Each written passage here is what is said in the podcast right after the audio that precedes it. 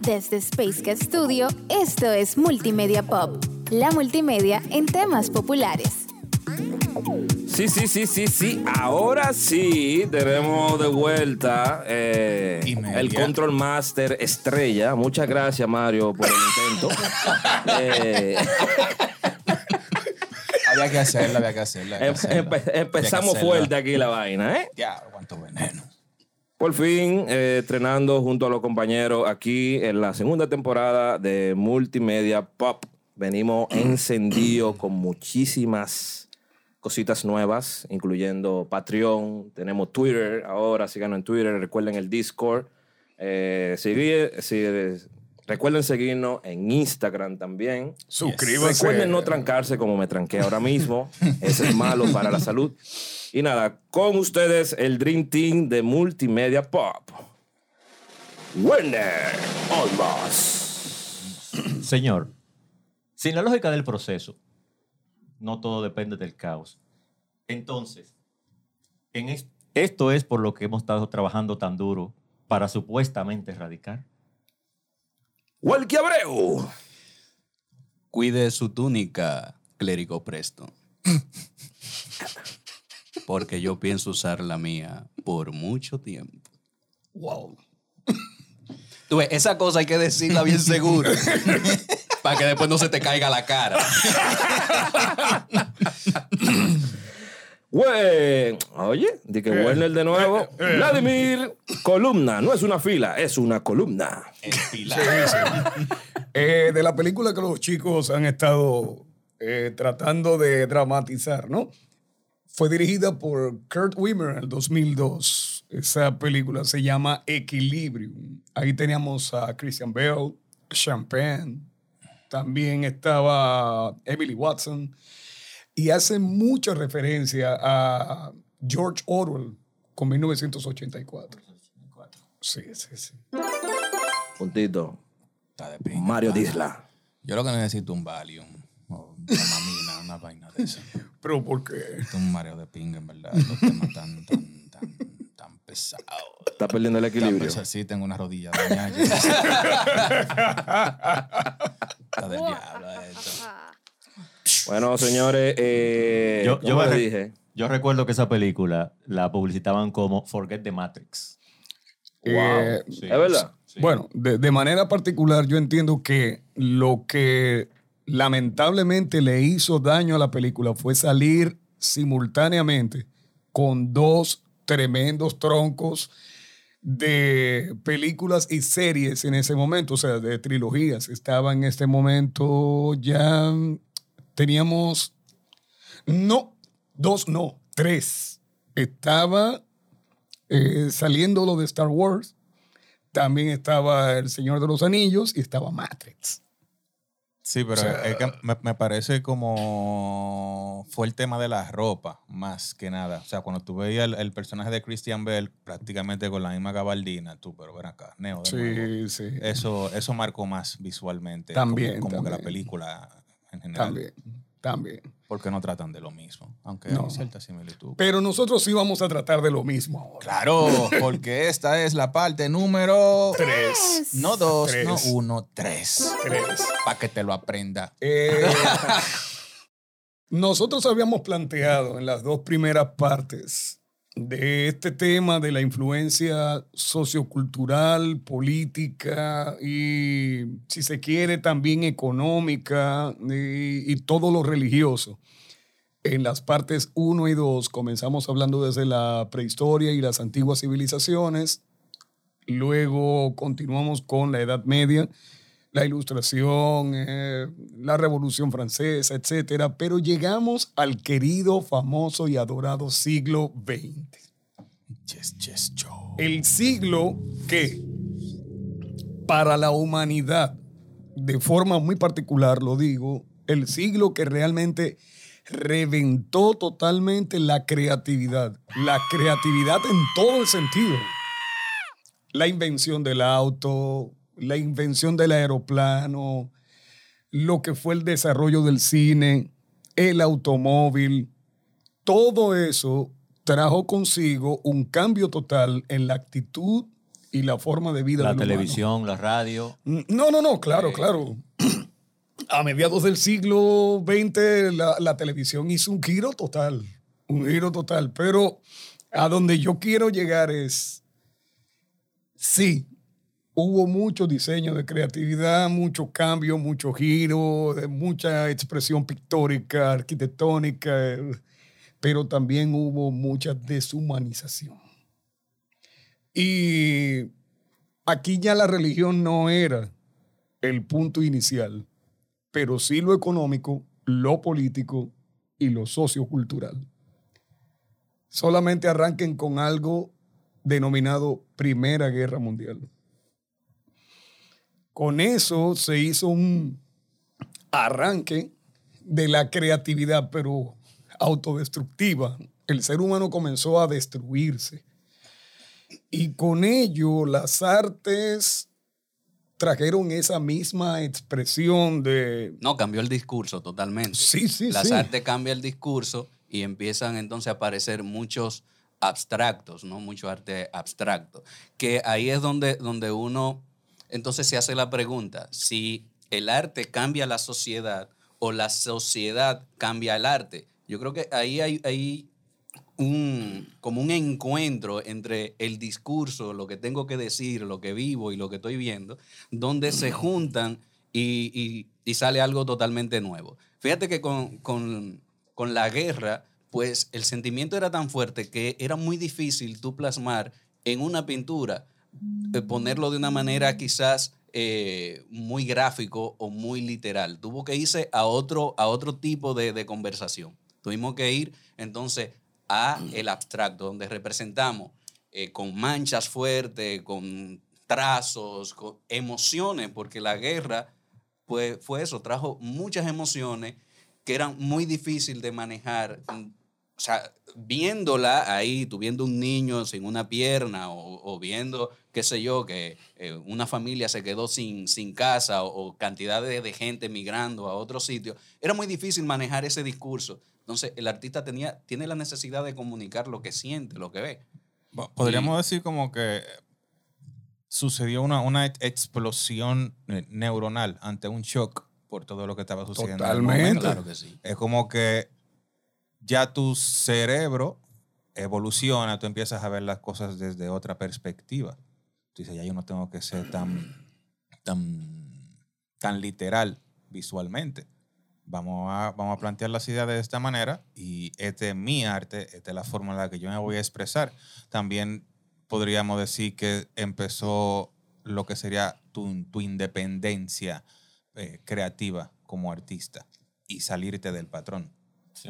Ahí. Bueno, eh, eh, también. eh, pero también hay que buscar la forma de comunicar lo que tú sientes y que sea aceptado. Exacto. Entonces, eh, quizá tú poner eh, un, un- cuerpo, literal un cuerpo desmembrado, pues quizás no era tan atractivo para que la gente entendiera el mensaje y lo asumiera. Entonces vamos a lo abstracto, donde salimos eh, precisamente claro, como tú dices. salí, saliste de lo literal porque ya tú vienes de, de sufrir un cambio, tú dices eh, que mm, ya yo no puedo tolerar este tipo de, de cosas frente a mis ojos. Los cambios fueron bastante rápidos y, y Vladimir que menciona la Primera Guerra Mundial como primer, bueno, que la Primera Guerra Mundial, la segunda es la continuación de la Primera Guerra Mundial. Sí. Eh, la Primera Guerra Tiene Mundial... sentido, sí. No, no. No, o sea, o sea, es que- ya. No, pero Se lo explica tú, los, se lo explica tú. los- Después, después del uno va el dos. Está bien, mala mía, Los- mala mía, mala Mala mía. tuya. los- Explícaselo. los motivos, la situación de los motivos, la invasión, la contracción de las fronteras, el, el- el desajuste económico y demás, todo eso Claro, continuó. claro. El, el problema de la gran Alemania continuó. Eh, O sea, fue una No, pausa de 20 incluso, fue una pausa no, de yo sé. 15 años que ellos tuvieron, de 20 Una años, una pausa pero fue es que lo mismo, cogieron, pero fue lo la mismo, misma fue guerra. para coger fuerza. ya lo sabes. Y Exactamente. vino Hitler con la revancha, o sea, él se quedó dado. de Sí, él se quedó dado y vino para la segunda. Exacto. Mein. Es Royal Rumble y después Sí. vino Retlemanía. por Exacto. Sí, Mein Kampf. Entonces, Mein Kampf, que tenemos que hablar de eso, porque tiene que ver con la eh, las ideologías y también para que nuestro público se identifique más con lo que hacemos. Si hablamos mucho de arte, claro que el arte se basea, vamos a decir, en el diseño gráfico y ahí empezó también un repunte de todos los estilos de diseño gráfico. En la Primera Guerra Mundial, uno de las aristas que tuvo fue la Revolución Rusa Bolchevique. Sí. Y una forma de promover el socialismo se utilizó mucho el cartelismo. Y de ahí incluso los rusos utilizaron un estilo que prácticamente lo hizo famoso, que es el constructivismo, El que hoy en día vemos muchos carteles y cuando identificamos, incluso cuando tú quieres hablar de comunismo o de socialismo, en un trabajo gráfico hoy en día tú tienes casi la obligación de hacerlo conceptualmente que sea con la estructura del La estructura constructivismo que- ruso. O sea, ahí estamos hablando ya de la parte eh, semiótica y de la imagen, el uso eh, visual de las ideologías que se usaban en, en, en los momentos. Y mayor aún, la publicidad, digamos así, que usó en la continuación, que fue la Segunda Guerra Mundial, o cómo se llamaba la... eh, bueno, Goebbels fue un maestro de eso, de la propaganda política de guerra, pero no se quedan atrás los británicos de Estados Unidos. O sea, los ilustradores tenían trabajo en la Segunda Guerra Mundial.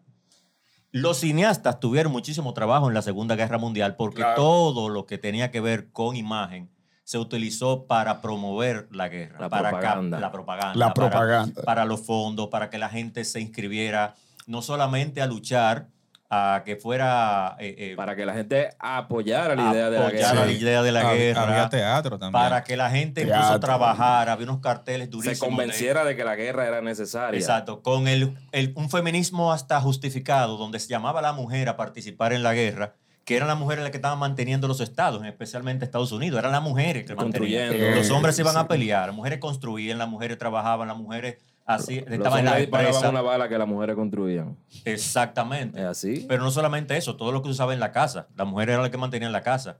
Las Es mujeres verdad. salían a trabajar. eh, exacto. Mire, mire, mire. Retomando, retomando. Eh, grandes Las corrientes. queremos, las queremos. grandes, grandes corrientes como el surrealismo, el dadaísmo, el cubismo nacieron durante el siglo XX. Eh, la Guernica o Guernica de Pablo Picasso representa totalmente lo que fue la invasión de País Vasco por parte de, las eh, fuerza, de la Fuerza Aérea Alemana durante aquel estallido de la Guerra Civil Española, por ejemplo. El muralismo también dio un gran desarrollo en el siglo XX sobre Goya. todo con los, con los mexicanos. Las negras. No, y Goya también. negras. También. Pero que Goya no del bueno, no pero del- que Goya. No, del no, pero, 20. no, pero yo, yo digo con el, el cuadro de las de la guerra, ¿cuál fue? De la, eh, bueno, pero básicamente eh, con el muralismo, por Se lo ejemplo, ponemos en Discord. Sí. sí, Diego de Rivera, David Alfaro Siqueiros, Simón Orozco, eh, Federico Cantú en México, Osvaldo Guayasamín en Ecuador. Todo eso es una, una forma de expresión total de lo que fue el muralismo. El muralismo era la gran expresión eh, sociocultural y política que tenían esos pintores de grandes dimensiones para dar a conocer sus ideas. Fue tan tal que a Diego Rivera le encargaron una obra para el edificio de las Naciones Unidas en Nueva York y él hizo lo que quiso. Él representó el comunismo en el medio de esta eh, el imperio capitalista de los Estados Unidos y ya ustedes pueden saber lo que pasó, ¿verdad? Pero bien. Bobo. Mira, eh, ahí, tú, ahí tú mencionaste a, a Picasso y Picasso para mí es un súper ejemplo de lo que mencionamos hace un momento, de cambiar la forma de, de expresar visualmente tu arte. Porque para los que no están muy claros de eso, Picasso era una bestia en el realismo. O sea, duro, duro, duro, duro, de verdad. Pero, él no quería usar Pero eso. de un día para otro dijo, ok, esto no funciona, vamos a hacer flip. Y trajo lo que fue el cubismo. Bueno, lo que, lo que es, porque todavía sigue siendo influencia para muchos pintores. Y- corrígeme, Olmos. No, no, no, te corrijo, totalmente ok. es lo cierto. Y mira que otro punto también es cómo se llevó eh, en el siglo XX ideas tan abstractas como los sueños del pensamiento y toda esa teoría de Freud y de Jung a través del surrealismo. Con Salvador Dalí. Salvador Dalí principalmente, pero El único que También- facturó efectivo con su arte. Dalí. no, no, no, la mayoría del siglo XX y del XIX Sí, pero- vivían bien. De, de eso como que 19 y crea- 20 vivían de- bien. De eso como que crearon movimientos en sí, como que se lucraron en, en vida y no después que se murieron, tipo Van Gogh, que se hizo rico después que se murió. Bueno, es que Da- también Dalí el, fue como el que más dinero hizo. es que el estilo de el estilo de Van Gogh fue discriminado totalmente, que fue el impresionismo. ¿no? De- yo- hubo un momento en que Pero, pero todos los impresionistas vivían bien. sí, Lo que pasa es que Van Gogh intentaba hacer impresionismo, pero no le salía. Y le salió expresionismo. Y después, ay, lo que pasa es que él pintaba con estilo expresionista. Entonces se hicieron famosos los Sí, fue- expresionistas. de- Sí, fue dicen- como- él se murió. sí, su estilo fue post-impresionista. Di- Dicen que la fama de Van Gogh vino gracias a los, los japoneses, que le gustaba mucho el, el tipo de arte de, de él.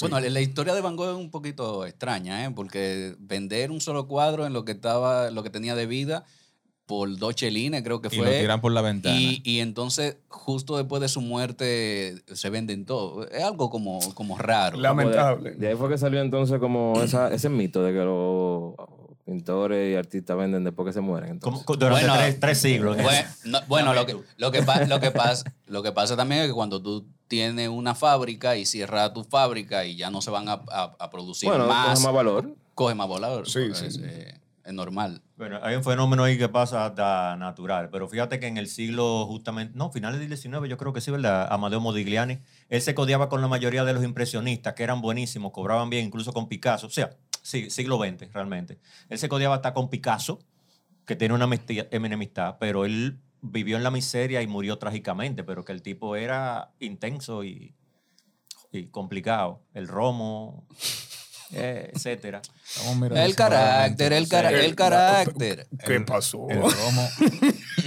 ¿Qué pasó? ¿Qué pasó?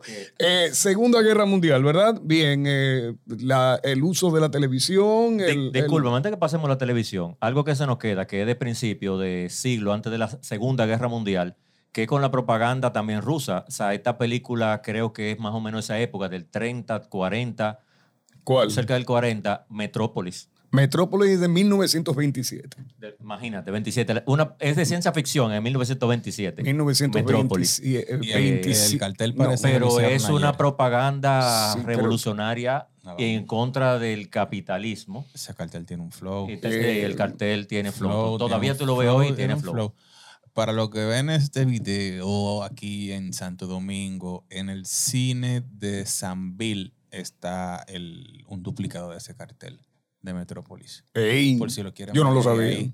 Sí, sí. Ah, pero mira qué bien. sí piquete. Bueno, entonces, eh, ¿verdad? Ok, este, la propaganda, el uso de la televisión, el teatro, siglo, medio, mitad de siglo, 1950 y tantos. Llega lo que nosotros conocemos y hemos llegado a entender y conocer como el famoso sueño americano, el American Dream. Pero ese American Dream, ese establishment que quisieron hacer para la sociedad, la sociedad no lo tomó del todo bien eh, llegaron las protestas del no quiero reproducirme, por ejemplo, no quiero tener hijos. Aquel famoso baby boom que hubo después de la Segunda Guerra Mundial empezó a ser contrastado y, y- totalmente rechazado por una corriente de pensamiento, la corriente beat, que era una corriente poética en, en los Estados Unidos. Y de esa corriente beat que planteaba el hedonismo, la libertad, yo no quiero vivir atado a una familia que se reproduce, padre, madre, hijos, etc. Empezaron a nacer todas esas filosofías y pensamientos, corrientes sociales de la libertad de la persona. Comenzó el movimiento hippie. Eh, sé feliz como tú quieras y con quien quieras. Ahí comenzaron los cimientos de lo que hoy conocemos como el movimiento LGBT. Y llegan los 60. Ya ustedes saben. Revolución total musical. Como dice Fadul. ¡Droga! Sí, revolución total musical. eh, el expansionismo de las políticas capitalistas. Llegó a hacer que países pequeños fueran empezados a invadir y comenzaban lo que eran las ocupaciones, las guerras eh, durante el siglo XX, Latinoamérica, por ejemplo, estuvo plagado de dictaduras y todo eso llegó a moldear una forma de pensamiento literario, pictórico, arquitectónico, que hoy en día nos queda como legado. Por ejemplo, Sí, mira, Mira el Palacio. Nacional, A por nosotros nos ejemplo. convino porque los que vinieron huyendo de España vinieron a pintar acá, acá Prat Ventos, Eh, Zanetti. Zanetti, que- por ejemplo, entonces, eh, eh, sí, los años 60 fueron totalmente ide- idealistas. Todavía en los 70 la influencia del comunismo hizo también sus avances a nivel de lo que era la expresión cultural. Se me queda hablar algo muy importante, por ejemplo, en España hubo lo que se llamaba la generación del, del 48. Pío Baroja, Sorí, tremendas novelas salieron de ahí. O sea, todo de lo que estamos hablando es, fíjense cómo la política, la y lo que fue el movimiento sociocultural llegó a empujar totalmente lo que era la corriente y era lo que tú decías hace un momentito, Walkie.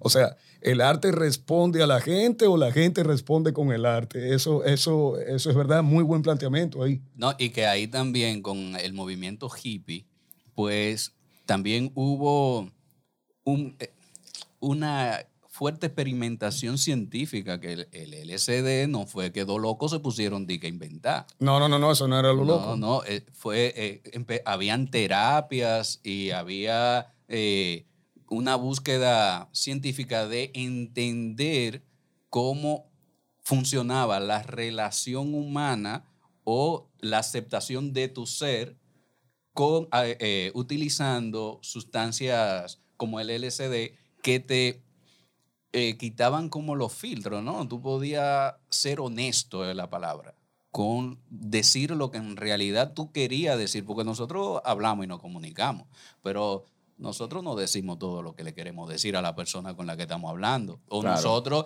por miedo a, a- a la crítica y bla, bla, bla, bla, pues uno se cohíbe. Entonces, esa era la búsqueda. Lo que pasa es que en un momento, bueno, después de en un momento se escapó de, ya, de ya, la sala. mira, ya para decir lo que uno piensa así libremente, yo no sé necesita LCD, para eso está Twitter. Normal. No, Oye, pero- hay- pero hay, antes- hay unos, hay pero- unos grupos luchando por tu independencia lingüística y expresiva de Es- las opresiones sociales, Pero- políticas y religiosas. Pero, siempre, ah, siempre ah, existieron. pero siempre me, ag- me existieron. agrada, como mencionaba ahorita, me agrada mucho la década de los 60, eventualmente por eso, por el tema de la etiqueta, que ya no había, no había censura, pero eso vino a raíz de un largo lapso de tiempo bajo opresión, que no, no se podía hacer nada, ni decir nada. De hecho, cuando en Había un, 19 ca- había un cansancio. Desde un cansancio psicológico. 1932, desde 1932, eh, ya hundidos en el medio de la depresión económica, ¿Dónde va Aldous? Huxley. Aldous Hu- ¿eh? ¿Qué pasó? Aldous Huxley. Aldous Huxley hace una obra que hoy todavía nos queda como legado de la, lo que le llamamos distopía, que es un mundo feliz. Y en 1949, George Orwell hace lo de 1984, aquella otra de, bueno, como mencioné en la película. O sea, siempre hubo, siempre se trató de decir, no queremos que nos controlen, pero es la época de los 60, sobre todo con la expresión musical que da eh, una apertura a esa, eh, a- a esa si se quiere, libertad o, o sensación de libertad que la gente tenía. No a la guerra, vamos a disfrutar más de la vida, etcétera. Cuando llegan los 70, por ejemplo, California. Ángeles. vámonos para California, etcétera. Cuando llegan los 70, eh, donde la gente empezó a decir, no queremos opresión política, queremos vivir en, en un estado igualitario. Por eso empezaron las luchas, si se quiere, los primeros brotes comunistas y socialistas en toda Latinoamérica. Ya había algunos países que estaban abrazados totalmente al socialismo, como por ejemplo Cuba desde 1959. ¿Por qué hablo tanto de historia, de guerras? ¿Por qué hablo tanto de, de este impacto? Porque eso fue lo que llevó o ha llevado a lo que nosotros le decimos las expresiones de las artes. Las películas, o sea, el cine estaba totalmente influenciado por el momento. La Guerra Fría, los bloques comunistas, socialistas versus el, versus el capitalismo. eh, a nivel arquitectónico se veía la, tratar de buscar la sencillez. Ya no eran los opulentes pa- pa- palacios, ni, ni mucho menos. O sea, era más el urbanismo un poco más sencillo. Llegamos a la debacle económica de los 80. A nivel musical, tremendo. Es la, la- la década de la imagen, La- MTV, Sí, el es- videoclip, Los Sí. sintetizadores. los sintetizadores. los sintetizadores, el- el- el- la expresión de la vestimenta, el maquillaje, Pasamos rápidamente del disco de vinilo al, al, al cassette. al cassette. Muchos colores. Muchos colores. Muchos colores. Y Warhol, Basquiat. Sí, sí. Andy Warhol se puso de nuevo de moda. De nuevo de moda. O sea, la fotografía de Warhol y, y- y la locura de, de- de lo pictórico de Sidney Pollock. Pollock. Jackson, Jackson Pollock. Jackson Pollock. Era, era de nuevo algo como tomado como base. Una vez más, mira. de- Mira, otra cosa, Vladimir, que cambiamos el paradigma de que el arte se hacía en Europa, o sea, Edad Media completa, Renacimiento, eh, eh, impresionismo, expresionismo, barroco, rococó, y de repente todo el arte, eh, el arte, digamos, a nivel mundial, la historia del arte se va a Estados Unidos. Ah, claro, mi niño. Después de la Segunda Guerra Mundial, recuerda que la reconstrucción mental, económica y social de Europa tardó unos 20, A- aún 30 existiendo años. Dalí y existiendo Picasso en, en el siglo XX, los Óyeme. grandes eh, expres- eh, eh, expositores del arte pictórico se fueron a Estados Unidos. Pollock, Ahí eh, empieza, Warhol, ahí empieza eh, también a nacer el graffiti. grafi- empieza, el a coger, graffiti. empieza a coger fuerza, porque que también eso trajo, vamos a llamarlo, un desenfreno. Empieza la rebeldía también. Eh, Esa rebeldía que, que empezó eso. en los años 70. o sea, en, en todo- en todos los sentidos, tanto social como... Pero la rebeldía fue tan tal que en Europa respondieron a eso. Mira cómo Mikhail Gorbachev finalmente dijo no más, como no más Unión de Repúblicas Socialistas Soviéticas y, y comenzó el movimiento de la perestroika. Y Fidel Castro quillao. Y en 1989 eh, tumbaron el muro de Berlín. El muro de Berlín, señores. O sea, algo que se creía que eso no se iba a mover de ahí. Porque la gente se hartó de mantener el status quo.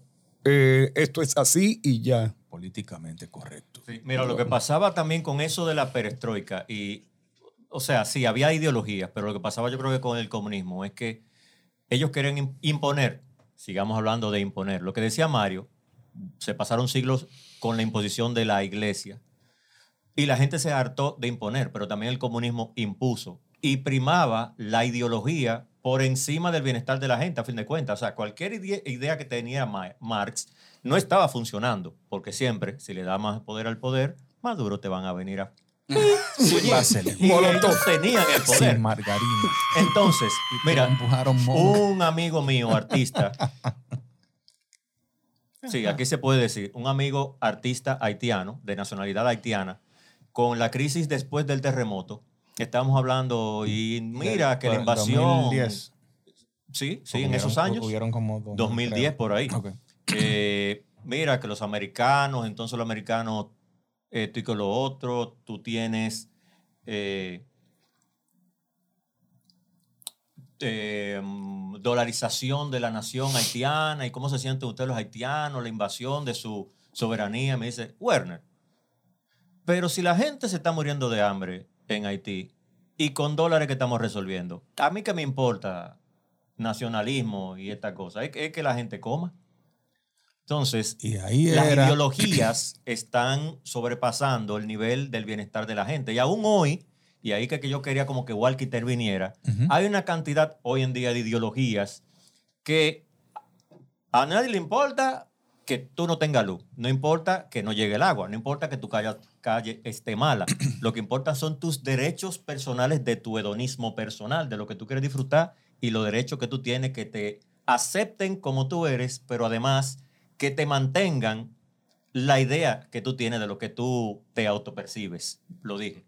La Ya. tecnología ha ido Está avanzando. dicho, Está dicho ya. La tec- está Ay, tranquilo. eso, eso que él mencionó. La tecnología ha ido del avanzando. haitiano, eso que él mencionó, eso sonó despectivo. De tu amigo de etnia y nacionalidad Haitiana. Exacto. Eso que él dijo de la comida, eso era lo que hacía grande a Balaguer. Balaguer entendió eso y mantenía a mucha gente comiendo. Por lo- yo, eso fue lo que yo viví en San Cristóbal. Rubio, El- Ru- eh, o sea, San, Mira, San Rubio, Cristóbal Yo soy balaguerista. Yo soy balaguerista, Ay, Dios. balaguerista, El- el 90 pero mira, el la 90 fundita le hizo daño a este país. Pues, claro, y porque, la caja, porque hizo daño, lo- ¿no? los, Pero, eh, los eh, pero no, no es comiendo, no es comiendo. Eh, Claro. espérate, que ya me sacaste. Va. que no, no, Eh, eh, es que no, no es comiendo, es mantener a un pueblo bruto y con hambre para cuando yo te dé dos, fundu- dos funditas, Sí. tú me lo agradezcas en el alma. Claro. Es diferente. señores, pero. Pero era, era una estrategia. Era pero una que estrategia, eso lo dijo. Maximilien Robespierre allá en, en la Revolución Francesa. ¿Quién fue que lo dijo? Maximilien Robespierre. What's? Eh, dijo muy claramente tú. Eso tiene que salir con sus Sí, títulos. no, y con un sonido, con otros. Dilo de nuevo, dilo de nuevo. Maximilien Robespierre. ¿Cuál tú quieres? Ande. talento, yo sé que tú estabas de vacaciones, pero talento. Tú, tú mantienes a un pueblo con baja educación y obviamente el reflejo de tu estado político se va a ver siempre aceptado. Porque tú vas a permitir, eh, tú vas a permear que la gente no, no ejecute la comprensión y no tenga lógica. Eh, yo creo que una vez les dije a ustedes que tenían que leer algo acerca de la alimentación y las razas de José Ramón López. Era un autor de, de- Otra dominicano. palabra prohibida esa que tú dijiste. La alimentación y las la ra- razas. La raza.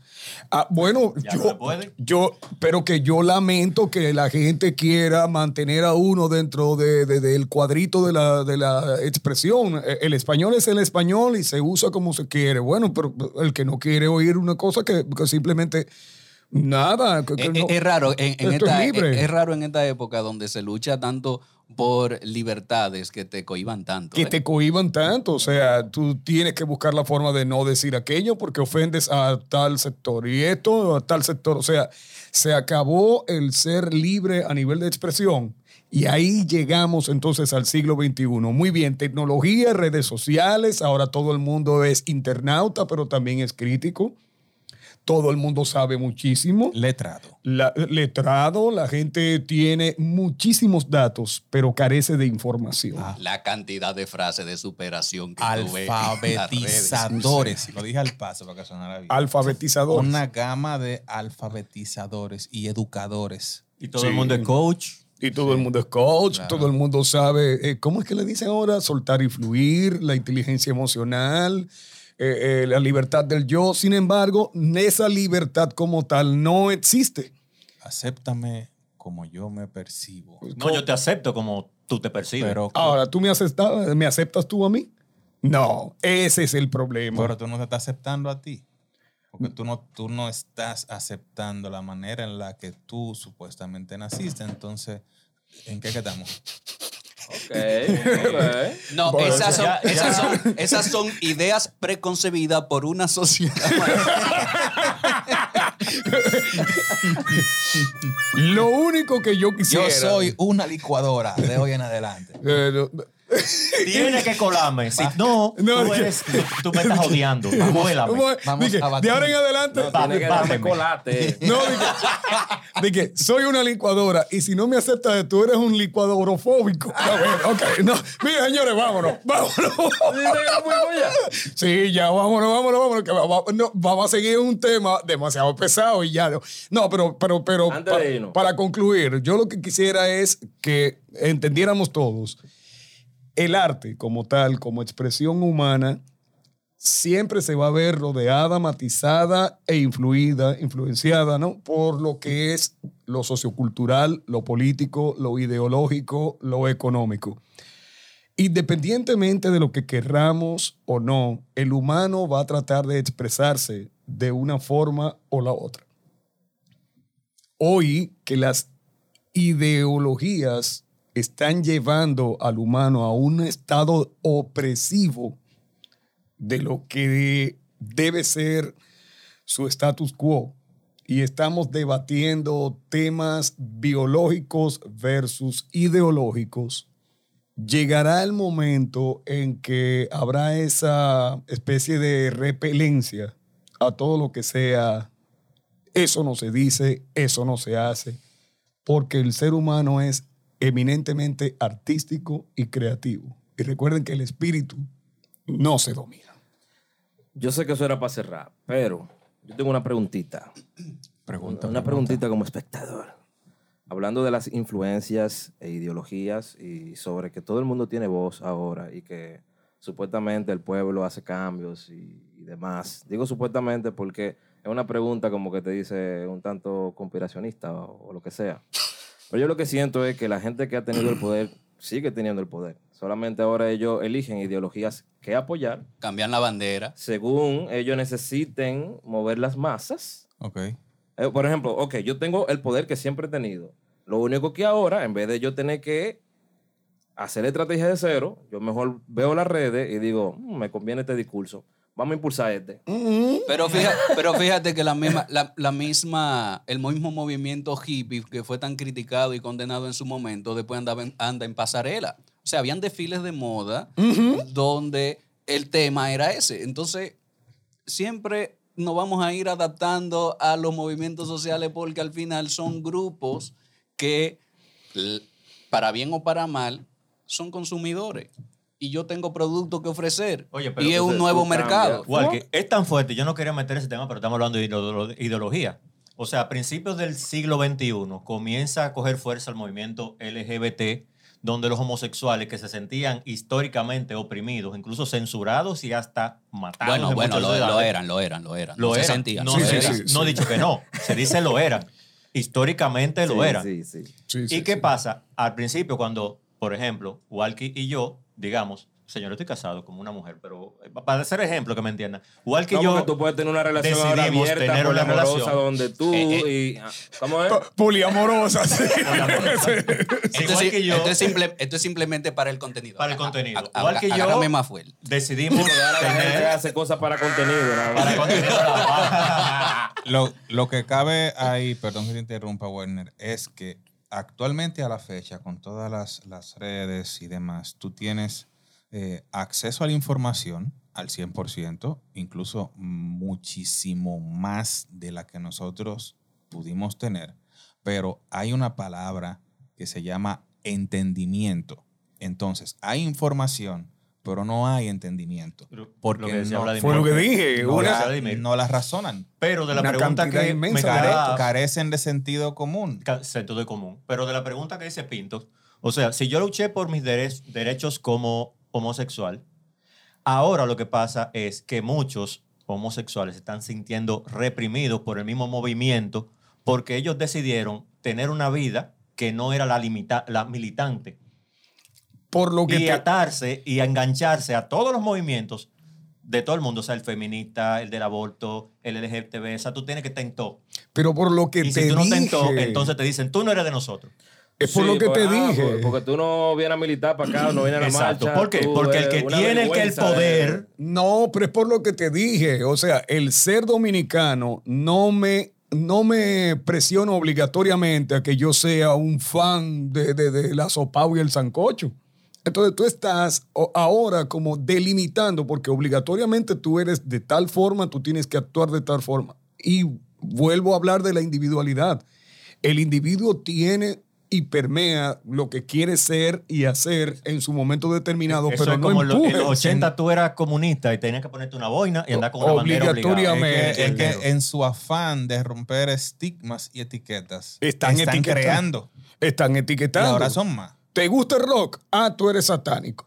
Eh, o- Escucha, oye, ¿te- ¿te gusta el hip hop? Ah, tú eres un pandillero. Pero tienen O un baterito, un guitarrista y un bajista en la iglesia. Decídete, manín. eh, ¿Verdad que sí? Vuelve Entonces, a tu pandero. por, e- por eso digo, por eso digo, por eso Vuelve que estoy diciendo hace un momento, por eso estoy diciendo, llegará un momento de una repelencia total a las etiquetas y va a venir ese movimiento social donde todo el mundo va a decir, mira, yo estoy harto de esto.